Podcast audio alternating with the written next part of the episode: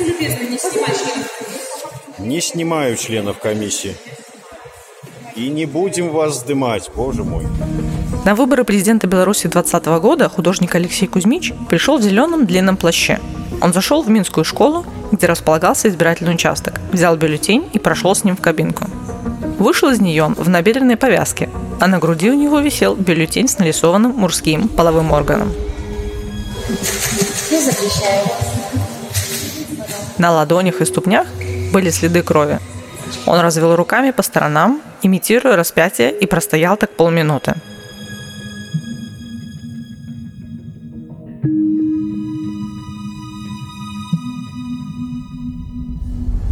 Затем вышел, оделся и ушел.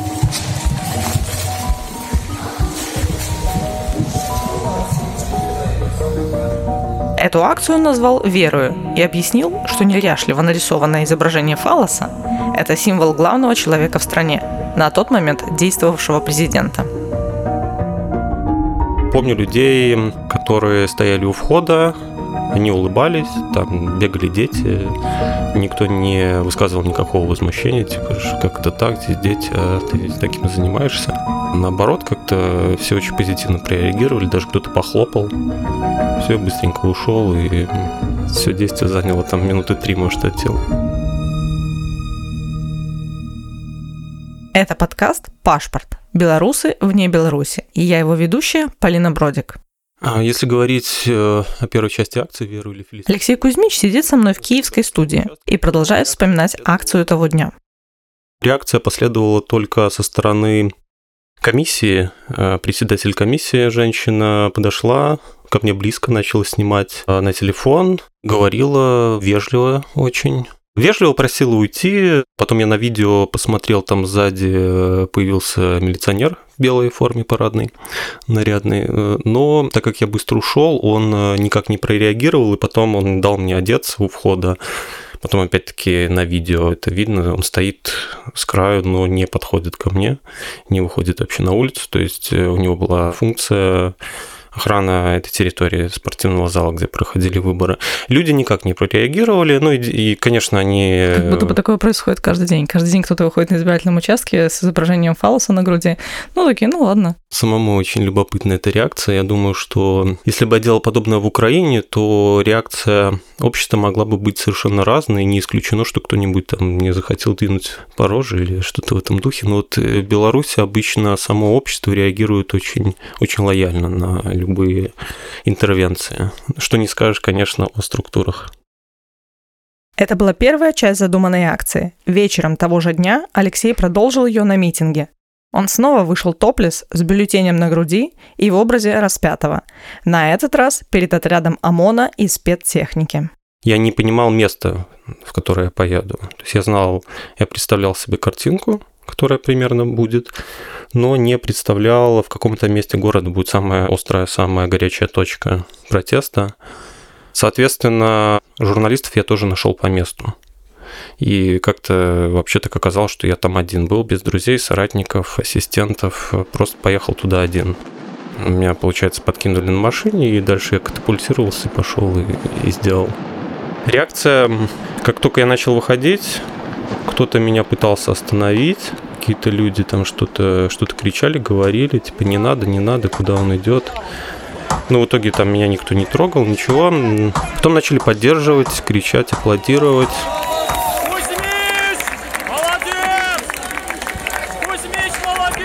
В ответ на его действия силовики начали стрелять. Сплошные взрывы, сплошные выстрелы, какие-то фейерверки. Вот. И да, мы все побежали уже после этого. И со мной были мои знакомые, потом которых я встретил в этой толпе. Там на самом деле оказалось много достаточно людей, которые друг друга знают. И вот некоторые люди попали конкретно под замес, то есть кого-то избили, кто-то потерял сознание, кому-то там рассекли голову, кого-то прострелили.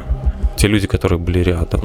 И все очень удивлялись, как я вообще оттуда вышел целый, когда выходил к ОМОНу. Потому что я на какой-то момент мне удалось преломить сценарий, ритуал и остановить их наступление. Насколько там, ну, на полминуты, наверное, примерно. Не считал. Это не входило в их планы явно. то, что один человек это сделает. Поэтому они быстренько парочку гранат мне забросили.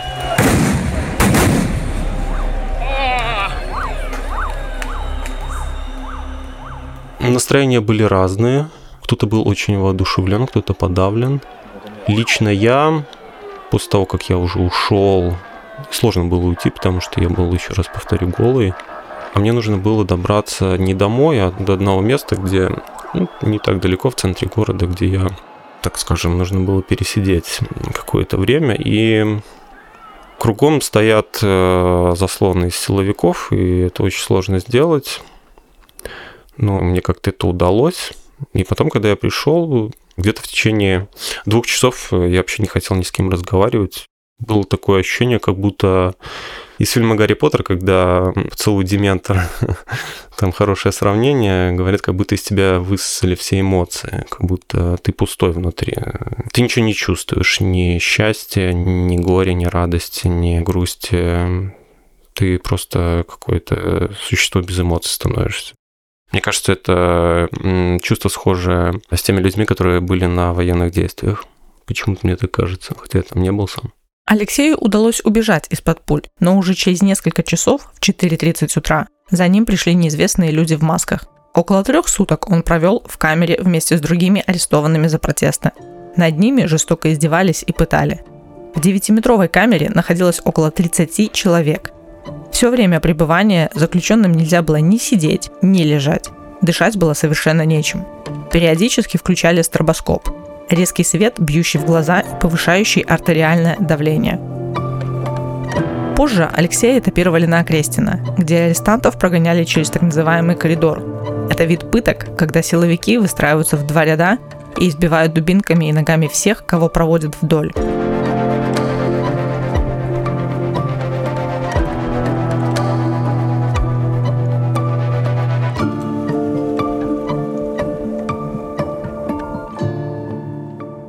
Белорусскому художнику-акционисту Алексею Кузьмичу пришлось покинуть Беларусь.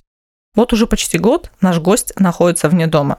Успел пожить во Франции и перебраться в Украину, где сейчас занимается написанием своей новой книги о творчестве своего отца. Мой отец художник, э, и я вырос, собственно, в этой среде. В художественной с детства бывал у него в мастерской, на открытии выставок. Даже был на открытии выставки, где Лукашенко открывал его выставку в 96 году в художественном музее.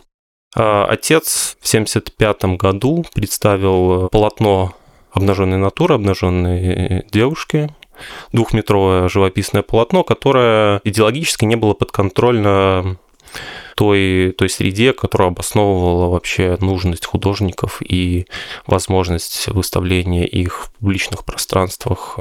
Ему посыпались вопросы, а кто эти девушки, обнаженные на ваших полотнах, почему они у вас лежат и ничего не делают, почему нету идеологического обоснования этому. Они не купальщицы, они не банщицы, они не спортсменки, которые плавают, они не производители труда, которые перевыполняют план. Они просто лежат, ничего не делают и вдохновляются, и наслаждаются своей красотой и а, природой вокруг. Естественно, вспыльчивая натура моего отца дала почву тому, что в течение практически 15 лет он был таким полузапретным художником в Советском Союзе, его не допускали к выставкам, к заказам кормушки, можно так сказать, потому как в то время вне официальной среды возможность зарабатывать на искусстве, она отсутствовала. Тебе приходится существовать вне системы, в которой в то время художники катались как сыр в масле, они могли сделать один заказ и безбедно жить год а, ездить на курорты, посещать э, многочисленные страны Советского Союза. Они покупали себе дачи, машины, в то время как мой отец э, по три дня голодал, жил э, в коммунальной квартире в подвале, цокольный этаж, там полуподвал был. К нему приходили натурщицы, но это еще до знакомства с моей мамой. Они, по сути дела, в какой-то степени его содержали, он их э, писал и создал э, серию работ под общим названием «В раю», такую романтическую серию, в которой изображена женская первозданная природная красота с ее пороками, с ее духовностью, со всем тем, э, что является собой человек, что является собой женщина –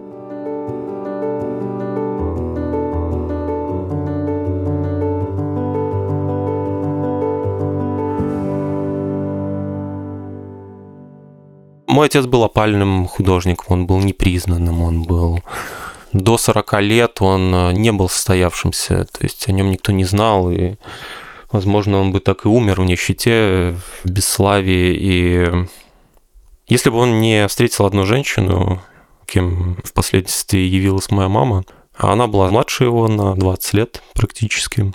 После того, как он ее повстречал, э, ну, он сразу же написал его портрет. У него была одна муза за всю жизнь, настоящая, это моя мама, и он написал более тысячи полотен с ее не с ее конкретным изображением, а с образом Мадонны, прототипом которой она явилась. То есть главной музой, вдохновительницей. Если вернуться ко мне, то меня часто противопоставляют ему, что если мой отец, он манифестировал женский духовный образ э, такой чистоты, славянской красоты, духовности, возрождения такого, то для него искусство было в первую очередь утверждением красоты красоты мира, красоты божественной красоты. Он совместил э, божественную и человеческую красоту в этом образе Мадонны. То есть они в то же время как и иконы, в то же время как женские портреты. То есть они приближены к нам, к нам с вами. То его искусство созиданием. Мое же искусство во многом э, считается деструктивным, считается э, разрушительным. Меня часто противопоставляют моему отцу как антипод, при том, что как пропагандистские структуры, которые часто пишут обо мне всякую грязь, они приводят э, отца в пример, что вот отец был настоящим художником, я же какое-то посмешище или э, что-то квази-художественное так и оппозиционные различные структуры, они тоже э, часто прибегают к этому примеру. Собственно, я на что никак э, не влияю и не пытаюсь э, э, переубедить их и повлиять на их мнение, потому что мне скорее интересен процесс, потому как я считаю свою работу исследовательской, и да, я вхожу в художественный диалог с своим отцом, мне интересно его искусство, мне интересно взаимодействие нас как художников во временной перспективе как этот процесс себя проявляет и как он проходит. То есть тоже какие-то моменты, возможно, я вкладываю в свои работы, когда создаю их, рефлексирую на эту тему также. При этом до 30 лет ты писал, говорил, что не видел себя художником, и только после этого а, стал себя вот в, уже в этом амплуа реализовывать. Чем ты занимался до, и как происходила эта трансформация? Ближе к 30 годам, наверное, ну, наверное, такой как э, у людей этого возраста происходит некий личностный кризис, может быть, да, когда начинаешь задумываться о том, куда ты идешь вообще, к чему это все, видишь свое место в мире, осознаешь, рефлексируешь себя как субъект этого мира. В какой-то момент мне показалось то, чем я занимаюсь, а, сижу, например, работаю в офисе дизайнером, работа дом, какие-то тусовки, какие-то алкогольные друзья или тренировочные друзья – ну, что-то такое совершенно мимолетное и очень, очень бытовое. Я решил э, переформатировать, перепробовать пересоздать, вообще пересобрать свой быт, свое восприятие, свой маленький мир в этом огромном мире и, собственно, занялся искусством.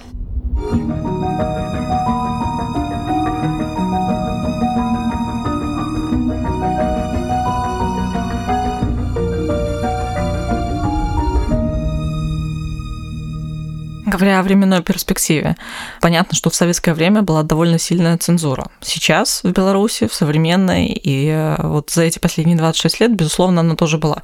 Я даже на своем опыте могу сказать, что еще когда я училась в школе, я как-то купила себе э, книжку Хельмута Ньютона, фотографа известного в жанре Нью, и в какой-то момент решила ее отнести в лавку букиниста.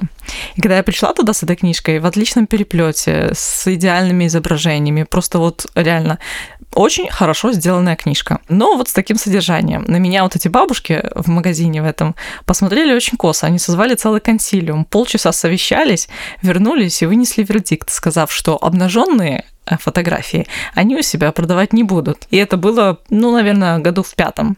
Как ты вот видишь эти параллели с той цензурой советского времени и сегодняшней Беларусью? С какой цензурой тебе пришлось столкнуться? Я думаю, что идеология советского времени, она очень сильно отражена в современной Беларуси, хоть это и не целиком перенесенная идеология, но потому как известно, что лукашенковскому режиму не удалось создать самостоятельную идеологию, самостоятельно автономную, но во многом он э, взял идеологию красной страны, красного человека, и даже тот факт, что Ленин стоит на главной площади нашей страны, о многом уже говорит. Естественно, цензура, она играла огромную роль как в Советах, так и продолжает играть в Беларуси. Но если в Советах выстраивался тоталитарный режим и полярность мнений была невозможна, то в Беларуси, ну, по крайней мере, до недавнего времени, режим все же можно э, было считать авторитарным. Э, хотя бы там какая-то свобода СМИ была, хотя бы э, какие-то закрытые маргинальные художественные пространства, в которых можно было высказываться в вне цензурируемых идеологических интенциях. Но сейчас все стало намного хуже. Честно говоря, я не представляю, как можно сейчас быть художником Беларуси и не ассоциировать себя с политикой, абстрагироваться от э, тем, не связанных с общественным, э, социальным, политическим пространством, и там рисовать какие-то пейзажики или делать какие-то поделки, участвовать э, в выставках, фестивалях, проводимых на государственных площадках, участвовать в тех же осенних салонах Белгазпромбанка на территории Государственной галереи Дворца искусств директором, который является человек, который просто напрямую запрещает художников и сотрудничает со всем властным аппаратом. Очень сложно, потому как это вроде бы твои коллеги, это как бы художественная среда, но в то же время ты видишь жуткое лицемерие с их стороны. Они делают вид, что не, либо ничего не происходит, либо они там не видят, не замечают. То есть э, цензура, она есть, она держится. Самое страшное, что она держится на этом конформистском большинстве, которое, которое просто закрывает глаза на ситуацию, которая явилась в наше время. И мне кажется, даже белорусская революция, она не выиграла, наверное, в первую очередь не из-за того, что ОМОНовцы были сильны, а из-за того, что сильно была вот эта вот середина, которая не приняла чью-то сторону, и, как всегда, выражение моих хата с краю, оно актуально до сих пор, мне кажется, в Беларуси. То есть здесь не столько цензура, сколько сколько страха. Я работаю с этим страхом тоже в своем искусстве. Есть такой стереотип, что белорус это такой померковный, забитый партизан, который боится вылезти из своего куста и только может сделать это из-под тяжка и очень тихонько и будет терпеть до последнего момента. Мне же кажется, нет. Мне же кажется, что это искусственный конструкт, который создан, который выгоден, навязывается, естественно, который был проведен имперской политикой, колониальной политикой. Я работаю с этим конструктом, э, опровергаю его своим искусством в том числе.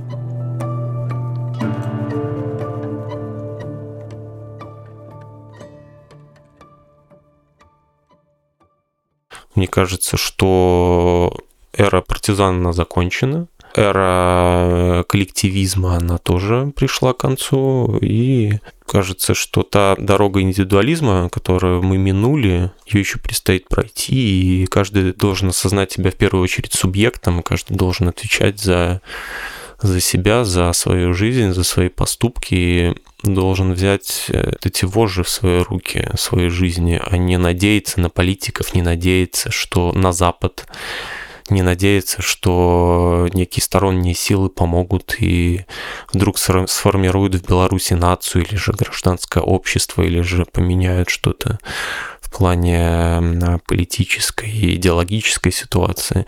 Нет, я думаю, что это все полный бред и необходимо действовать самому, поэтому я и занимаюсь искусством действия как искусством, которое вообще для Беларуси оно совершенно не свойственно, и примеров очень мало такого искусства, потому как это некомфортно комфортно работать в белом кубе, комфортно работать вообще лучше всего из-за границы и получать на это деньги заграничных фондов на, на твои выставки, чтобы из-за границы пробовать лайт на власть, как многие художники делают, то есть выбирают себе такую стратегию. Но это не моя стратегия, Все-таки стратегия открытого боя, открытого конфликта, открытой игры для меня более ближе, наверное, что ли, интереснее. Потому как искусство для меня это не какое-то жестко выстроенное принципиальное поле. Это скорее игра и а, но это игра моего театра. Я не играю в чьем-то театре. Я играю в своем театре и актером и режиссером одновременно. Еще в 2020 году ты говорил, что у белорусов больше самоцензуры, чем цензуры в стране. Поменялось ли твое отношение к этому тезису? Вот на примере видео с Протасевичем мы видим, что, ну, похоже, у человека действительно не было выбора. Вряд ли он мог сказать что-то другое. И даже если он пытался это сделать, то, скорее всего, там просто был не один дубль, и пока они не пришли к желаемому результату, так сказать, он наверняка подвергался пыткам и избиению. Так вот, Релевантно ли говорить, что в Беларуси больше проблема с самоцензурой, что люди просто-напросто остаются а, в молчаливом большинстве, не пытаясь ничего предпринять? Или, может быть, все-таки тиски настолько уже зажаты, что люди прекрасно осознают, что иначе просто-напросто они окажутся в тюрьме? Я думаю, что здесь играет вообще ряд факторов, начиная от самоцензуры и страха, о котором ты сказал, и заканчивая внешним воздействием той, той же России. Но самое главное, мне кажется, это исторические интенции, которые просто сидят уже в нашем архетипе белорусском. Потому что когда вот встречаешь белорусов, то ну, сразу видишь, что они белорусы. Вот они себя ведут очень по-особенному, э, начиная от каких-то микродействий физических и э, заканчивая мыслительным процессом. Они очень аккуратные, они очень думающие, они очень боятся сказать чего-то лишнего, и они вообще, в принципе, боятся. Страх – это, наверное, тот уже программный код, который очень сложно вычистить. Но я думаю, что это возможно сделать. Страх, он играет как, э, как положительную роль, когда тебе нужно там убежать от какого-то хищника, от льва. Так и скорее в нашем обществе он играет роль э, отрицательную, которая приводит в итоге к самоцензуре. То есть, возможно, что нету реальной опасности, но этот страх, он настолько велик, что человеку ничего не остается делать, кроме как замолчать кроме как пустить руки и пригнуться, а может и стать на колени даже так. Что мы видим э, происходит сейчас в белорусском обществе, мне, конечно, мне жаль, что мы пришли к такому состоянию, но стоит учесть и стоит признаться, хоть это и тяжело, что мы сами виноваты, мы сами это выстроили. Мы не ответили на вызов времени. В течение многих моментов истории мы не ответили на него правильно поэтому мы пришли к такому состоянию. И просто так по щелчку пальца что-то поменять, даже осознав, как многие люди в розовом цвете видели августовские события, звучали такие слова, что просто там за несколько дней вдруг, за несколько месяцев, если учитывать ковидное время, с солидарностью, то образовалась нация. Ну, это, наверное, глупо. Это еще один из э, видов э, верования, которое ни к чему хорошему особенному, как мы видим, не приводит. Нужна э, трезвая, расчетливая оценка, нужно критическое мышление и прежде всего необходима самокритика.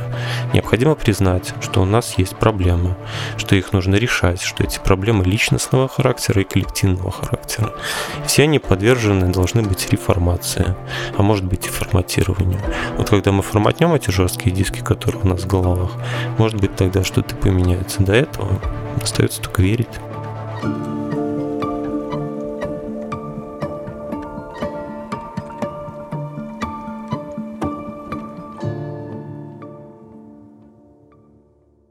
Уже скоро год, как ты находишься за пределами Беларуси. А ты говорил, что ты планируешь немного попутешествовать и проводить какие-то лекции, рассказывать о том, что происходит в Беларуси. Что ты успел сделать за этот год? Ну, за этот год, ну, сейчас я снова в Украине. Первым делом я уехал в Украину после того, как покинул Беларусь. Потом я проездил по европейским странам. Долгое время жил во Франции, в Берлине был также в Черногории и в других э, странах. Э, ну, во Франции больше всего времени прожил и сделал там акцию, она называлась «Имитация» в которой я написал письмо Макрону и вышел с фейковым коктейлем Молотова, в котором было молоко внутри, я вышел к Елисейскому дворцу. В общем, в этой акции сама имитация играет определяющую роль, имитация многих процессов в обществе и в политике, которые мы наблюдаем, многоступенчатость, многогранность вообще всего, не деление на белое, черное, не деление на свой, чужой, обман, 1 апреля акция не случайно была сделана. Осознанный, как мне кажется, обман, осознанное манипулирование многими процессами, в частности, революциями. Мне кажется, что уже революция в наше время, она невозможна в том состоянии, в котором была она, например, во время Великой Французской революции или во время Русской 1917 года революции. Думаю, что рефлексировал о, о насилии, о монополии на насилие, о пацифизме, о тех вещах, которые, мне кажется, играют очень сильную роль когда мы говорим о государстве, когда мы говорим о режиме, когда мы говорим о системе в целом. И те, те потуги, которые выдаются за революцией, там чуть ли не каждый год в различных точках мира, мне кажется, что это имитация того великого слова «революция», в которое изначально вложен совершенно иной смысл. Такую акцию, где, как не во Франции, белорусскому художнику, который живет всего лишь несколько месяцев, нужно было провести. То есть своим действием я уже тоже доказал, что это имитация. А, потому как в письме было сказано, что я пришел совершить революцию. Скажи, вот сейчас мы наблюдаем такую ситуацию, что вот в этом дуализме, в этом противостоянии а, советского и национального, национальной идеи белорусской, которая выражается через национальные символы типа флага, а, герба, языка в том числе, а, мы видим усиление национальной идеи, которая наверняка будет и дальше развиваться. И это, в общем-то, вторит тому, что мы наблюдали в Украине за последние семь лет. А в то время как вообще-то в мире чаще говорят о том, что нация не, не может и не, не должна быть такой монолитной, и есть мультикультурализм. Как ты относишься к тому, что грядет в Беларуси и вот к этому, к такому противостоянию именно в национальном контексте? Это очень опасный момент, который, как ты правильно заметила, в Украине присутствует, присутствовал и присутствует до сих пор. Кто-то говорит, что мы можем избежать э, периода национализации Беларуси, но мне кажется, что, по крайней мере, все на это указывает. То, что вряд ли, хотя э, хотелось бы ошибаться. Национализм мне не близок. Я не считаю нужным ограничивать человека и вводить его в некий коридор, который идентифицирует личность как э, принадлежащий там, к одному определенному лагерю, потому как мир, он широк, он, он намного больше, нежели чем тот кусочек территории, на котором жив, живет определенный круг людей, считающих себя неким целым пятном на карте что в корне, мне кажется, неверно, потому как э, мы вдвоем сидим, но мы разные люди совершенно читаем разную, скорее всего, литературу, у нас разные хобби, мы смотрим разные фильмы. И в период э, доступности информации уходить в национализм и э, кричать, что вот мы белорусы, вот мы такие-то, и, и мы лучше других, но за этим, как обычно, следует уже, э, если быть последовательным, то тогда необходимо сравнивать себя с рядом проживающими народами, говорить, что вот эти народы плохие, а мы хорошие, и если быть последовательным, то и можно дальше и пойти и попробовать завоевать их территории, и перейти в итоге к фашизму. То есть национализм – это дорога к фашизму. Это с одной стороны. С другой стороны, национализм здоровый, он необходим, потому как, конечно, всегда существует э, опасность аннигиляции тебя тем субъектом, который рядом, который, который недалеко, который может быть как другом, так и врагом. И стирание тебя как идентичности, вбирание как частью некого этноса, некого народа то есть, по сути дела, колония. Поэтому я думаю, что здесь должна быть некая грань Конечно, белорусская нация, она, она есть, она не столько может быть сформирована, но она есть, безусловно, и она должна продолжать сохраняться. Но не стоит делать из этого культа, не стоит запрещать русский язык, как многие уже кричат о том, что когда придет новая Беларусь, то все будут там говорить по-белорусски, носить вышиванки и здороваться там «Живи Беларусь». Не надо впадать в такие крайности, но и не надо вычеркивать это из своей жизни. Я думаю, что баланс, он вообще такая прекрасная вещь. Вот он... Не надо куда-то отклоняться, вот как-то посерединке идти, и будет круто все.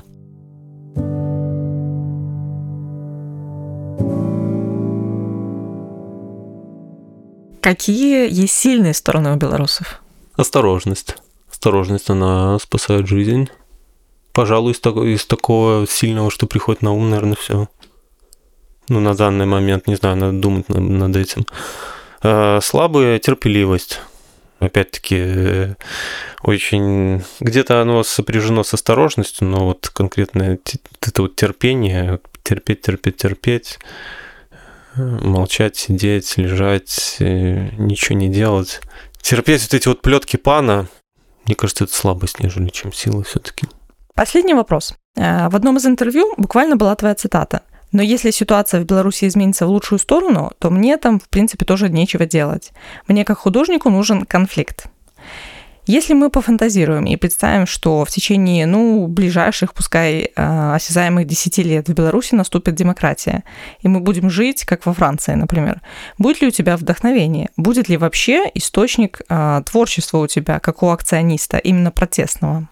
Я думаю, что нет. Скорее всего, я, во-первых, не буду нужен в Беларуси как э, действующий акционист, который работает на критическом политическом радикальном поле.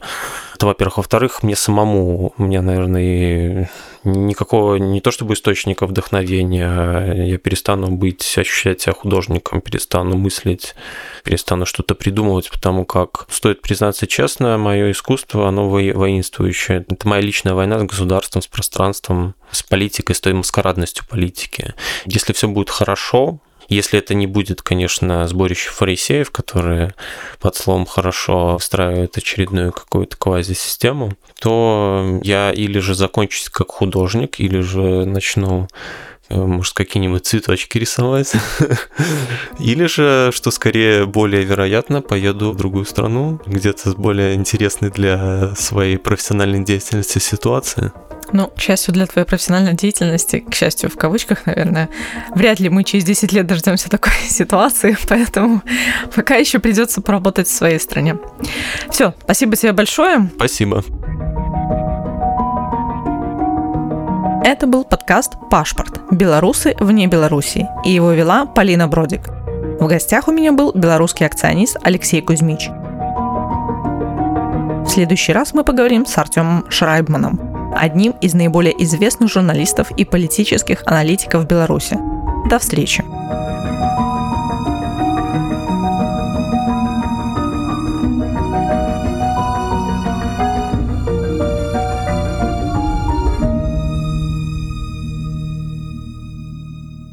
Этот подкаст создан при содействии Фонда поддержки креативного контента.